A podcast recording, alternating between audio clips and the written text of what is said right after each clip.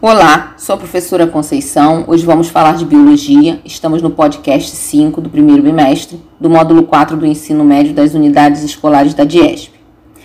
Nesta aula veremos sobre fluxo de energia, respiração celular e daremos continuidade aos conceitos de ecologia, como as teias alimentares, onde os organismos participam de várias cadeias alimentares de forma simultânea.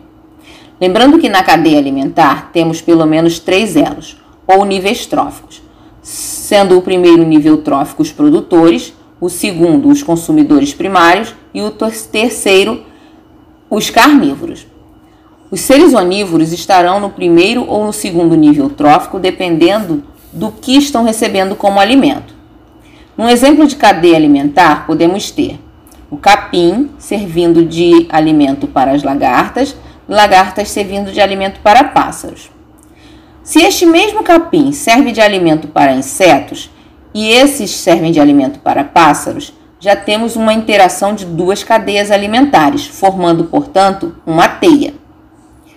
Quando organismos são eliminados de uma cadeia alimentar, esse ambiente irá sofrer de várias formas diferentes. No exemplo da teia alimentar citada anteriormente, se por acaso os pássaros fossem eliminados do ambiente, o que aconteceria?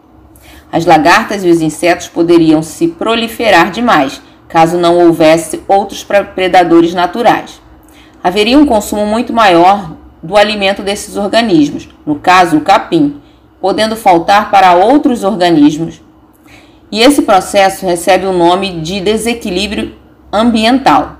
O desequilíbrio ambiental pode ser causado por vários fatores diferentes, como poluição, queimadas, caça indiscriminada, pesca predatória no caso de ecossistemas aquáticos. Os organismos produtores, através da fotossíntese, convertem energia luminosa em energia química e transformam água e gás carbônico em moléculas orgânicas, que são utilizadas para realizar a respiração celular, processo que produz energia para as funções vitais desses organismos. Parte dessa energia é armazenada sob a forma de outras moléculas, como a sacarose e a glicose. Quando os consumidores primários se alimentam dos produtores, recebem parte dessa energia que foi armazenada, e quando os consumidores secundários se alimentam destes, recebem uma parcela ainda menor de energia. Essa transferência de energia chama-se fluxo de energia e ocorre sempre de forma unidirecional, ou seja, sempre dos produtores para os consumidores, e decrescente, porque diminui a cada nível trófico. Então, o fluxo de energia numa cadeia alimentar é sempre unidirecional e decrescente. Isso é importante para entendermos que essa energia é necessária para que cada organismo tenha condições de realizar o processo de respiração celular, que é necessário para a produção de energia que será usada nas funções vitais desse organismo. O processo produz energia pela quebra de moléculas orgânicas, sendo os carboidratos os mais utilizados, e é armazenada na forma de ATP, que é a molécula adenosina trifosfato. Esta molécula é que será utilizada nas reações químicas que ocorrem dentro do corpo. A respiração celular e a fotossíntese são processos interligados, pois fazem parte do ciclo do carbono. A fotossíntese consome carbono na forma de gás carbônico, liberando oxigênio para o ambiente, enquanto a respiração celular consome oxigênio, liberando gás carbônico para o ambiente.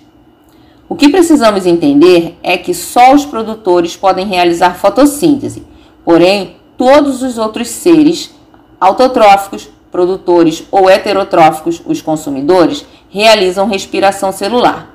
A fotossíntese só ocorre na presença de luz, Portanto, todos os seres vivos dependem da energia do Sol para sua sobrevivência. Já a respiração celular ocorre o tempo todo.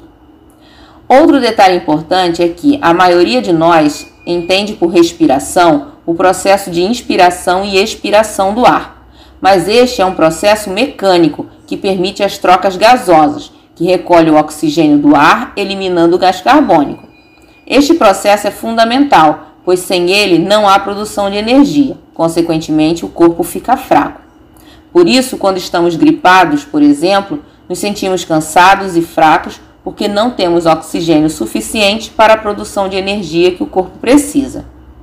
Então, para concluir, Nesta aula falamos sobre teias alimentares, desequilíbrio ambiental, fluxo de energia e sobre respiração celular, que é o processo pelo qual os organismos produzem energia e para isso necessitam de oxigênio.